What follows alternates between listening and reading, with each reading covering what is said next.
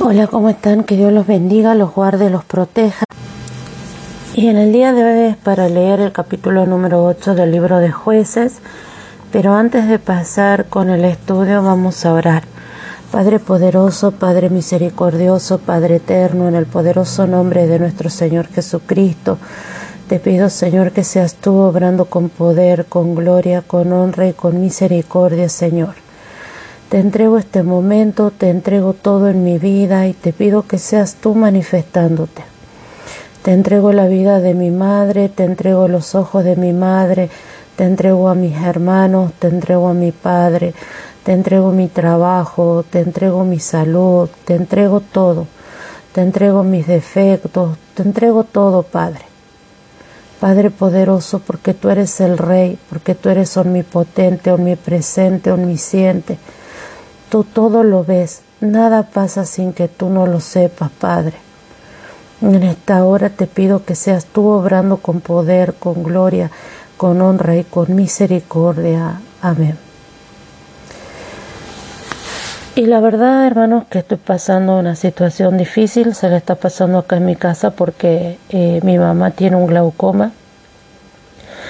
Eh, mi mamá eh, sufre de mucho dolor de ojo es una persona que todo el tiempo le está clamando a Dios, le está pidiendo a Dios.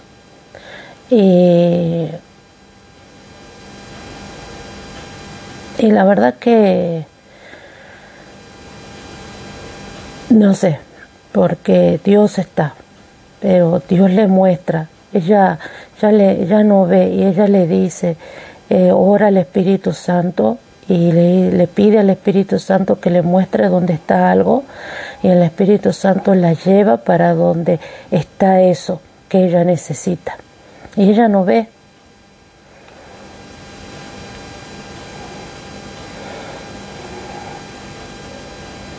Una persona que escucha muchísimas prédicas, es una persona entregada a Dios, y la verdad que ahora con el tema de sus ojitos, con el glaucoma, eh, está pasando un periodo duro. Y, y les pido oración. Les pido oración que oren por mi madre Margarita Álvarez, que estén donde estén, que la pongan en oración para que sea la voluntad de Dios. Algo que yo comentaba en el grupo de mi iglesia y era que lo más difícil que uno puede hacer en esta vida es pedir la voluntad de Dios, porque muchas veces cuando la voluntad de Dios es un no, nos cuesta aceptar un no por respuesta, porque eh, nos creemos superior a Dios, creemos que nuestra voluntad está por encima de la voluntad de Dios y estamos muy equivocados, muy equivocados, porque la voluntad que prevalece es la de Dios. Y cuando Dios no hace lo que nosotros queremos porque somos caprichosos muchas veces, y lo digo somos porque yo soy caprichosa, he sido caprichosa, eh, no queremos aceptar la voluntad de Dios. Es lo más difícil. Yo creo que la oración más difícil que puede hacer una persona es pedir la voluntad de Dios por lo mismo que le cuesta aceptar la voluntad de Dios. Y en este caso pedimos que sea la voluntad de Dios obrando en su vida. Que sea lo que tenga que pasar, que sea la voluntad de Dios. Que sea todo para la gloria y honra de Dios que el nombre de Dios sea exaltado por sobre todas las cosas, aún eh, en una situación de adversidad eh, como la ceguera, porque yo era una persona que veía, el orar y, y pedir la exaltación de Dios y que el nombre de Dios sea exaltado es lo más difícil. Es lo más difícil. Así que este programa, esto, y, y siempre lo diré y siempre lo voy a decir, que el nombre de Dios sea exaltado por sobre todas las cosas, que sea la voluntad de Dios obrando en todo tiempo y en todo lugar en nuestras vidas y que Dios lleve estos podcasts a donde los tenga que llevar y que las personas que necesiten escucharlo los tengan que escuchar. Y, y si necesitan una, una persona que los escuche, que lo que oremos, búsquenme. Me van a encontrar como eh, FG 22, es decir, eh, la P, la F y la G van con mayúscula, es Pau FG 22, el nombre de usuario. Eh, y se necesitan oración o necesitan que nos unamos en una cadena de oración, acá estamos, acá estamos, acá estamos.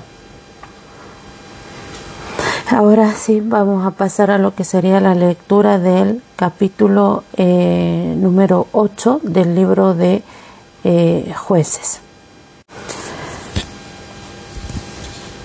Y dice así, Gedeón captura a los reyes de María. Pero los hombres de Efraín le dijeron, ¿qué es esto que has hecho con nosotros, no llamándonos cuando ibas a la guerra contra Marián? Y le reconvinieron fuertemente, a los cuales él respondió, ¿qué he hecho yo ahora comparado con vosotros? ¿No es el rebusco de Efraín mejor que la eh, vendimia de Abiezer. Dios ha entregado en vuestras manos a Oreb y a Sebes, príncipes de Median, de Madián, perdón. ¿Y qué, ¿Y qué he podido yo hacer comparado con vosotros?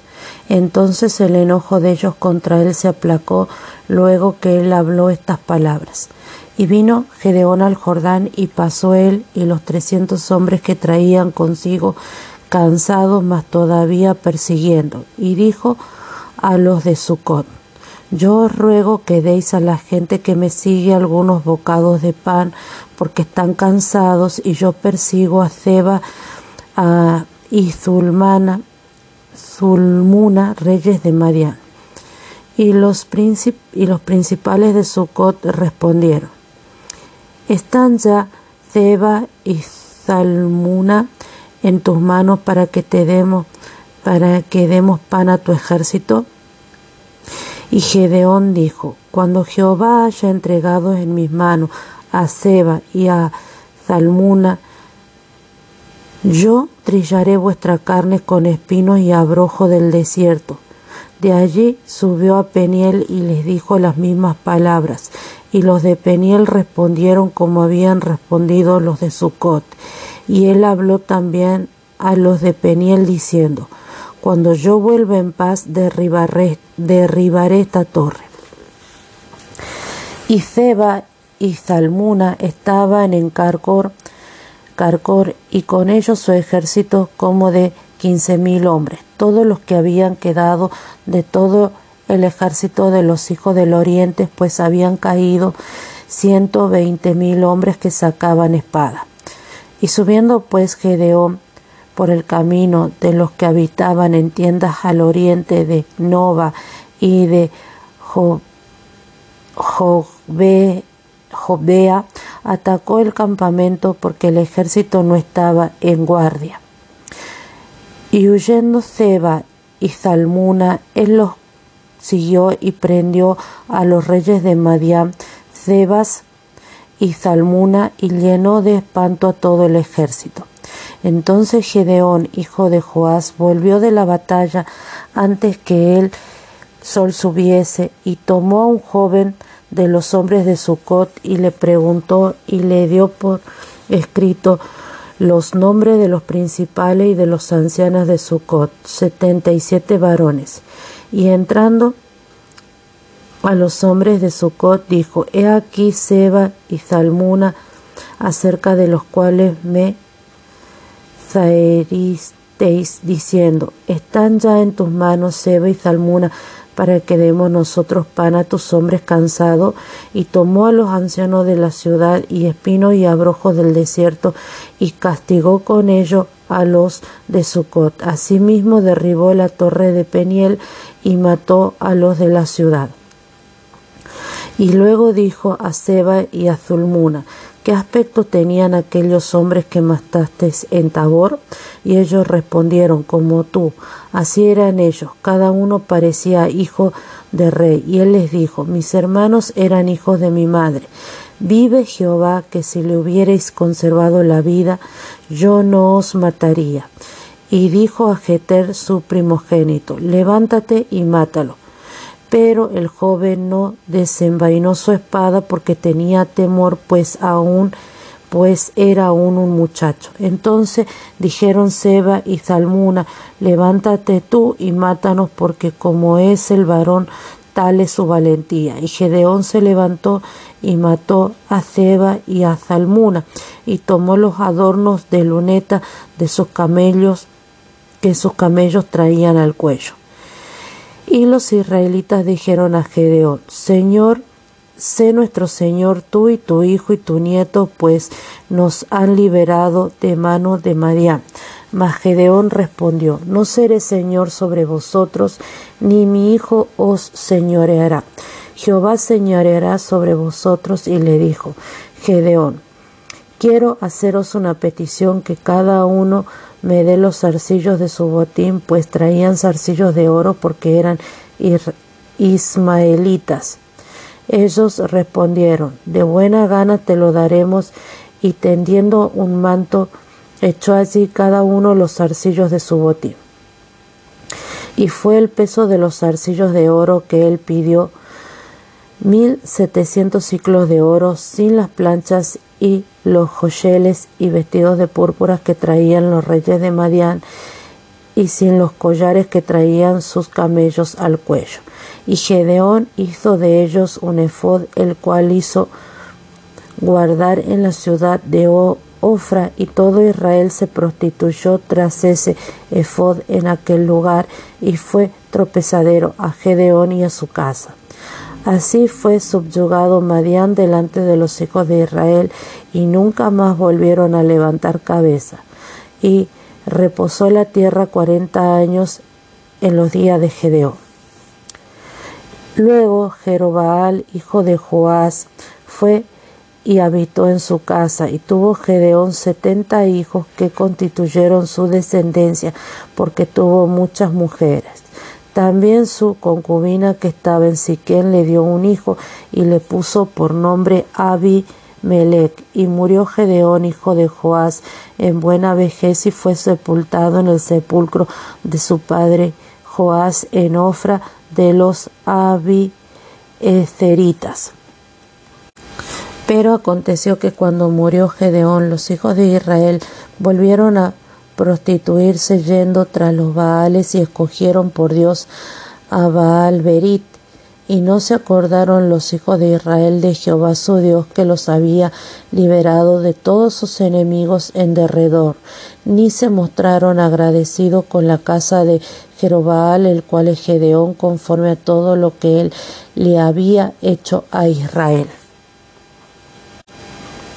Bien, esta es la lectura del capítulo número 8 y vamos a leer lo que nos enseña la Biblia de estudio eh, Ser Mujer, que dice así. Y él le dio por escrito, este es un dato de particular interés porque atestigua que el arte de la escritura aún en aquellos tiempos remotos tenía cierta difusión en Israel. Los babilónicos y los egipcios habían diseñado sistemas de escrituras basados en dibujo, los primeros en desarrollar un alfabeto fueron los fenicios.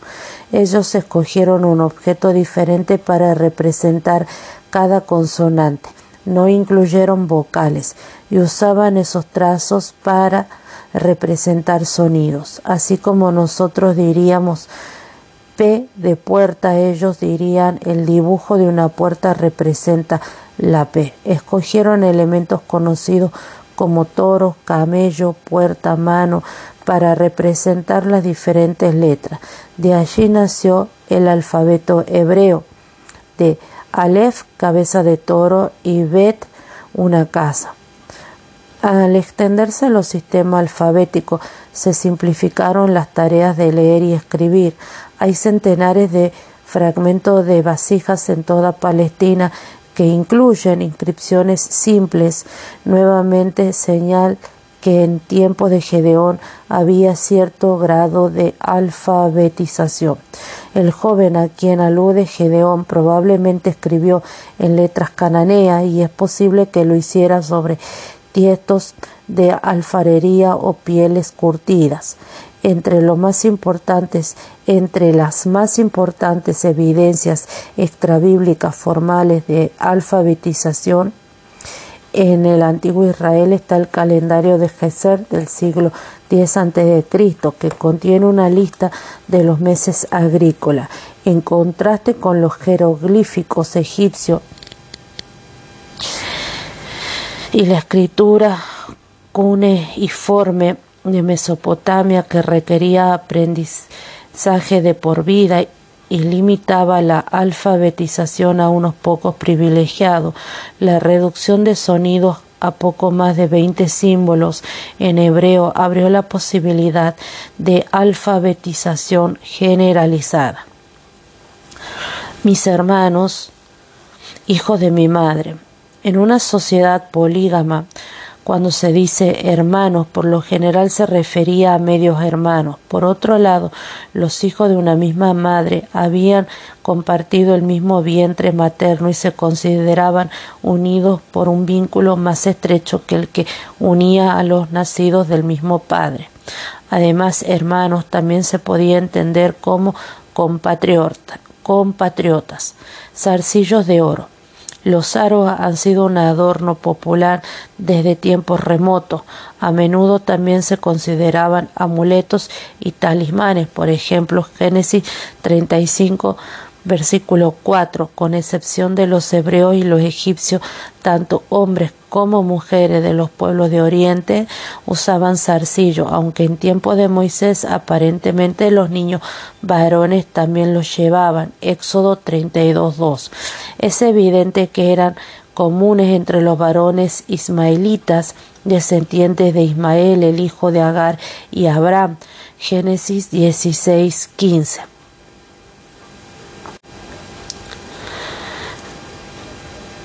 Setenta hijos, símbolo de poder y prosperidad. Tuvo muchas mujeres. La poligamia fue tolerada en este tiempo, pero nunca fue parte del plan original de Dios para el matrimonio. Génesis 2, versículo 24. Su concubina que estaba en Siquem le dio un hijo. Esta mujer originalmente había sido una esclava de la familia y no alcanzó el estatus de esposa, aunque aparentemente una mujer se convertía en concubina con el consentimiento de la esposa o de las esposas del marido. En el antiguo cercano oriente está atestiguada la institución del concubinato. Abimelech es el único hijo de Gedeón que se menciona por nombre y quien se convirtió en rey mucho antes de que se hubiera establecido la monarquía en Israel.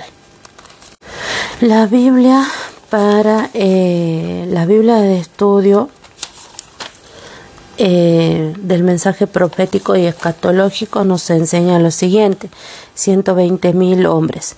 El relato es hiperbólico, como la mayoría de los relatos militares, tanto dentro como fuera de la Biblia. Las cifras asignadas al ejército madianita son imposibles, fantásticamente elevadas y están llamadas a ser la idea de la importancia de una operación militar. ¿Qué aspecto tenían? Este es un caso de venganza de sangre que era ejercido de la justicia vindicada en aquellos tiempos. Era era ley aceptada por tribus y pueblos diversos y esto lo vemos en el libro de Números 35 y Deuteronomio 29. Levántate tú. Los jefes enemigos prefieren morir a manos de Geón, Gedeón. Serán, manos, serán menos deshonra ser muertos por un valiente. En este caso para ellos era una deshonra que el hijo de Gedeón los matara, al no considerar como que era una persona eh, digna, ¿sí? Porque se los hacía como que alguien miedoso. Concubina, en el contexto poligámico, era una mujer de segundo orden. Baal Berit,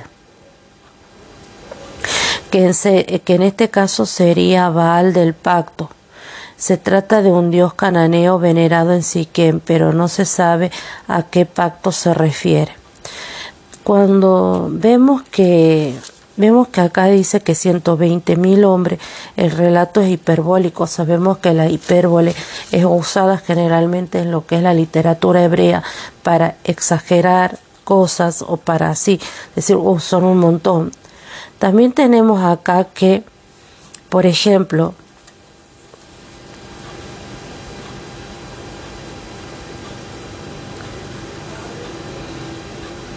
Dice, Gedeón tuvo setenta hijos que constituyeron su descendencia porque tuvo muchas mujeres. Se me hace eh, también hiperbólico, de hipérbole, que tenga setenta hijos y solamente se menciona a uno, ¿no? Para mí que tuvo varios hijos y entre esos varios hijos que tuvo eh, se, se considera que el más emblemático o el más importante o al que Dios le da un nombre eh, a, eh, Abimelech, ¿sí? En el libro de Ruth vamos a ver cómo se habla de, ¿cómo le puedo decir? En el libro de Ruth se va a ver cómo es importante el nombre, porque cuando Dios no te da un nombre, porque cuando no apareces con un nombre en la Biblia es porque no, no tenés un papel preponderante, no sos alguien significativo para ser mencionado por Dios. Eso es lo que me enseñaron. En este caso tenemos presente que dice que son 70 hijos. De los 70 hijos que tiene, solamente uno es mencionado, que es Abimelech. En ese caso vemos que la importancia recae sobre uno. La Biblia para el estudio eh, de estudio teológico nos enseña lo siguiente y dice así. Los efraimitas se quejaron porque habían sido convocados de manera tardía, pero la halagadora respuesta de Gedeón los tranquilizó. Segunda batalla de Gedeón. Después de la gran victoria del Señor en favor de los israelitas, Gedeón emprendió una segunda intervención militar. Sin embargo, en este momento la narración emplea otro tono. Si bien el Señor se menciona prominentemente como el que coordina la victoria en el capítulo anterior, es notable que su presencia no se menciona en absoluto en este capítulo, a pesar de que Gedeón estaba finalizando con éxito la acción contra los madianitas. Lo describe de una manera que dista mucho que eh, de una manera que dista mucho de ser atractiva. Su trato, por ejemplo, a Sucot y Peniel por haber obstaculizado sus propósitos y los motivos por los cuales asesinó a Zeba y a Zalmuna, los reyes marianitas. Si bien eh, nosotros vemos que en este caso el nombre de Dios no, es, no, no, se menciona tanto, no quiere decir que el nombre de Dios o que Dios no esté presente. Por ejemplo, cuando leamos el libro de Esther, vamos a ver que en el libro de Esther casi no se menciona a Dios, pero el hecho de que Dios, de que no se lo mencione a Dios, no significa que Dios no esté presente o que no esté tomando control de la situación, porque todo, todo, todo, de todo, absolutamente todo, Dios tiene el control y la soberanía absoluta, ¿sí?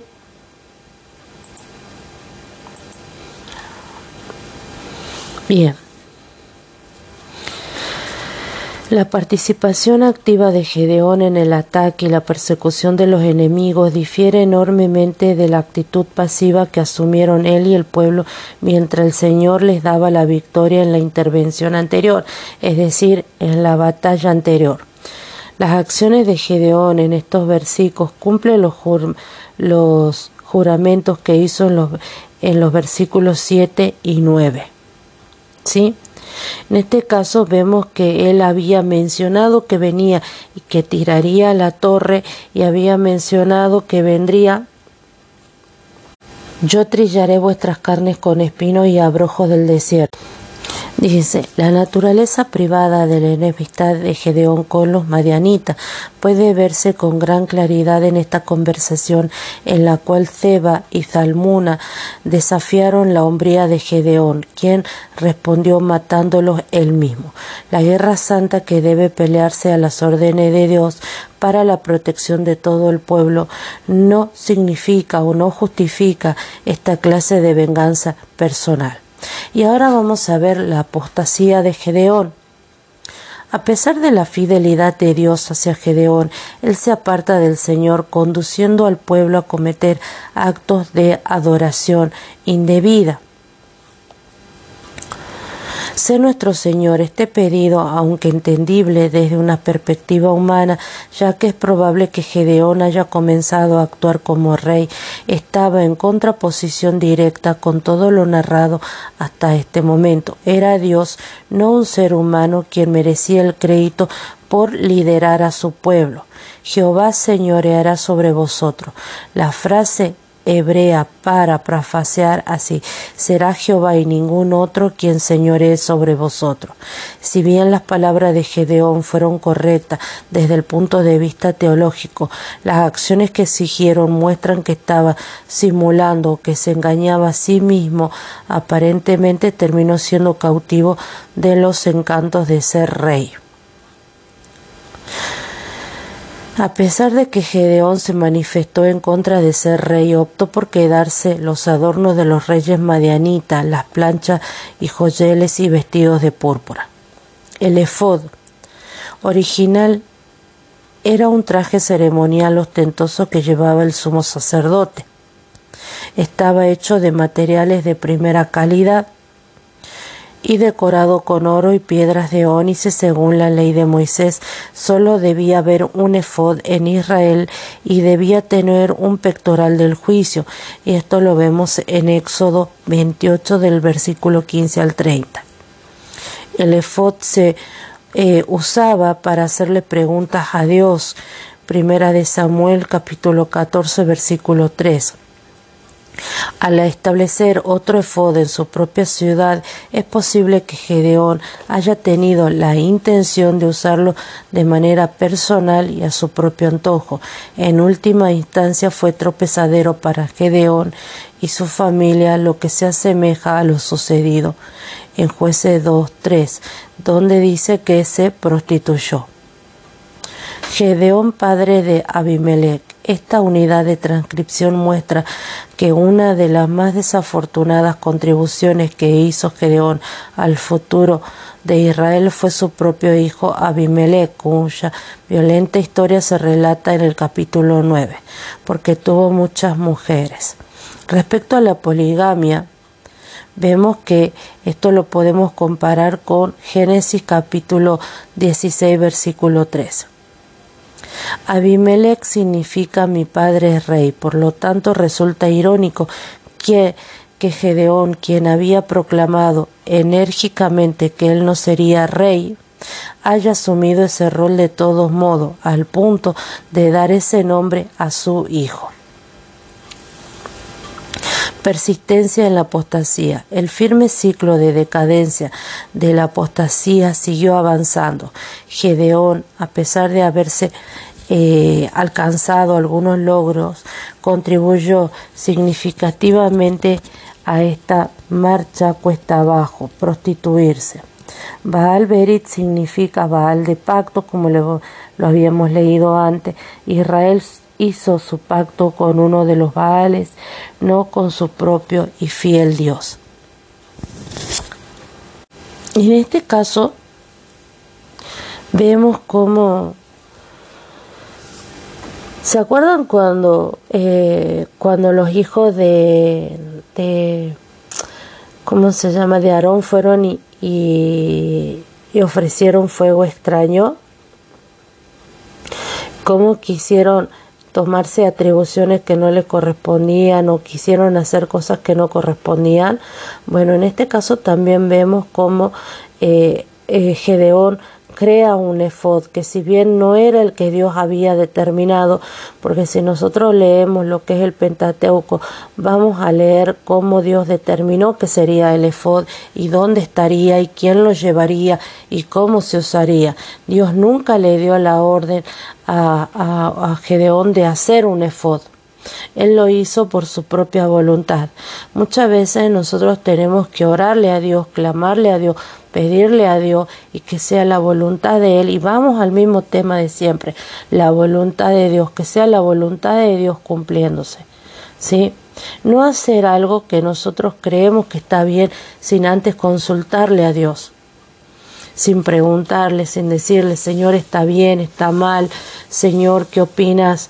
Eh, y consultarle a Dios. En este caso vemos como Gedeón nunca le consultó a Dios, nunca fue una orden de Dios que él eh, creara otro efod, más eh, aparte del que Dios ya había dado la orden. La Biblia para el estudio de la apologética nos enseña lo siguiente. Aunque Dios no juzgó a Gedeón por sus elogios exagerados a la función de los descendientes de Efraín en la batalla, no significa que aprobar esta clase de adulación. Cuando se describen situaciones y conversaciones, las escrituras registran cualquier mentira o exageración que haya, sin sugerir que Dios aprueba o alienta estas cosas.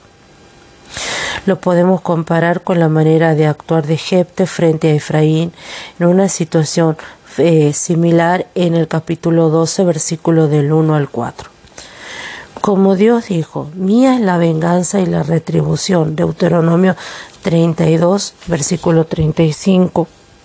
Romanos 12, versículo 19. Hebreos 10, versículo 30. ¿Acaso Gedeón no debería haber hecho borrón y cuenta nueva eh, con Sucot y Peniel, olvidando sus desaires?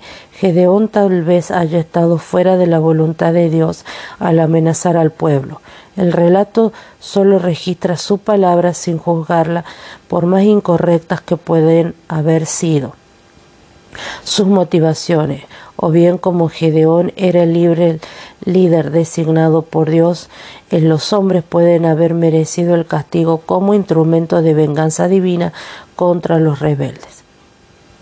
Sobre cómo Gedeón pudo vencer a un ejército de quince mil hombres, lo podemos ver en el capítulo 7, versículos 22 y 21, y 22. ¿sí?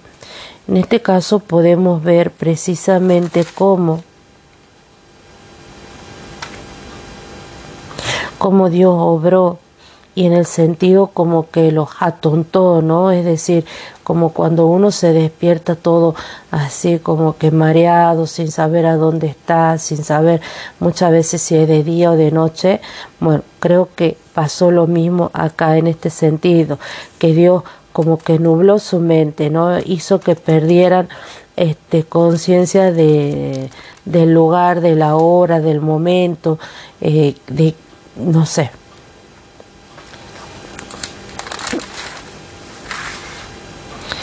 Versículo 26. Al parecer, tanto los reyes como los camellos de María lucían los adornos de lunetas que simbolizaban a la diosa Astaret. Los caballos de los reyes también tenían estos adornos.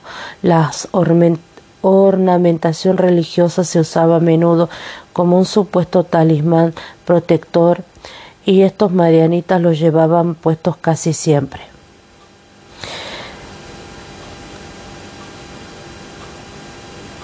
Ah, ¿Qué quiso decir el autor al, al escribir todo Israel se prostituyó tras de ese fod. La Biblia habla de las prostitutas y lo vemos en Josué 2.1, en Josué 6, 17 y 25, Hebreos 11, versículo 31 y Santiago 2.25, de personas que actúan en prostitución, Génesis 38, versículo 13 y 19 y jueces capítulo 19, versículo 22. Pero cuando declara que el pueblo de Israel se prostituyó, se hace referencia a abandonar la lealtad hasta el único y verdadero Dios. La veneración de objetos religiosos como este efod y la adoración a falsos dioses, es decir, a ídolos, las prácticas ocultistas, el espiritismo, son formas de adulterio espiritual. Dentro del marco de su pacto con Israel, el Señor se coloca en la posición del esposo y lo vemos en Jeremías 31-32. En este caso, que por ejemplo dice eh, consultas espiritistas. Nosotros no tenemos que consultar al horóscopo. El otro día me dijeron, la vez pasada me dijeron, eh, ¿Qué horóscopo tenés? Yo no tengo horóscopo. Si nos fuéramos al mundo, al mundo, yo tendría que decir, ah, sí, porque cuando yo nací, nací bajo el signo de cáncer. No. Ahora que conozco de la palabra de Dios, que sé, no tengo horóscopo, porque no me rijo bajo las leyes o bajo los preceptos o bajo las ideas de los horóscopos ni de los horóscopos chinos, ni del horóscopo, eh, ¿cómo se llame? No. Pero yo me rijo bajo la voluntad de Dios. Si vamos a que, si vamos a que, por ejemplo, eh, dicen, eh, Vamos a una espiritista que me lea las cartas, que me tire las cartas, que me haga la carta astral para saber bajo qué signo, cómo estaba la luna, cómo estaba Saturno, cómo estaba Neptuno, cómo estaba Urano, el día que nací, que esto, que aquello. Eso es prostitución. Nosotros como cristianos no tenemos que prostituirnos ante esas cosas e ir y hacer la consulta. Por ejemplo, si sos cristiano y tenés alguna imagen de alguna virgen, de algún santo, no tenés que estar comulgando, porque no podemos comulgar con Dios y con el diablo. Porque si nosotros hacemos eso, nosotros nos estamos prostituyendo. Supongamos que yo ahora voy y voy a que me tiren las cartas, voy a que me lean las manos, voy a que, no sé, voy a la procesión de alguna virgen, yo me estaría prostituyendo. Yo me estaría prostituyendo. ¿Por qué? Porque yo soy una hija de Dios y yo no tengo que hacer eso. Yo no tengo que comulgar, no tengo que compartir con eso. Bien, vamos a seguir. ¿Acaso pecaba Gedeón al tener más de una esposa y una concubina? Aunque las escrituras no prohíben la poligamia en forma directa, está claro que se prefiere la monogamia, el ideal de Dios para el matrimonio. Tener más de un cónyuge a la vez complicaría la idea de una sola carne del matrimonio que se expresa en distintos pasajes como Génesis 2.24, Mateo 19, Marcos 10, Primera de Corintios 7, Efesios 5. En general, cuando las escrituras describen una situación de poligamia, el esposo tenía problemas con sus esposos debido a ellas, o bien que las esposas creaban problemas entre ellas. Por ejemplo, Génesis 30. Además, los creyentes de la actualidad no deben considerar el matrimonio múltiple, porque sería una violación de las leyes de gobierno en las que viven. Tito 3.1 a los hombres con más de una mujer no se les permitía servir como obispo ni diácono. Primera de Timoteo 3.2. Por ejemplo, vemos cómo, más adelante vamos a ver cómo tener varias mujeres a Salomón eh, lo alejó de la presencia de Dios, del culto a Dios. Eh, vemos en, Lea y en, y en Raquel cómo se peleaban. Vemos distintas situaciones en las que la, la, poligamia trajo complicaciones ¿sí? a la vida del matrimonio. Y hoy en día, si bien no tenemos lo que se conoce como poligamia, pero tenemos lo que muchos dicen como que el poliamor, ¿no? Que hoy en día como para justificar así, que justificar el hecho de que uno ande con una persona y con otra, ah, porque soy del poliamor. Hoy en día como que le han cambiado la palabrita, ¿no? Y por último vamos a ver lo que nos enseña la Biblia, eh, herencia reformada, con respecto a esto, que dice, eh, los hombres de Sucot y los hombres de Peniel eran deficientes en la fe y por esta razón faltos en valentía. Eran oportunistas sin principio, temerosos de tomar la postura correcta por si las cosas no acababan bien. Ellos fallaron en el día de la oportunidad para ayudar a aquellos a quienes Dios había levantado para ayudarlo. Que esto sea una prueba para nosotros. Es mejor ser ayudadores de la verdad, tercera de Juan 8, que perder las oportunidades que Dios nos ha dado. Vivir por los principios de la palabra de Dios más bien que por la vista de las circunstancias, la esencia de caminar por fe. La caída de Gedeón en la idolatría hizo un gran daño.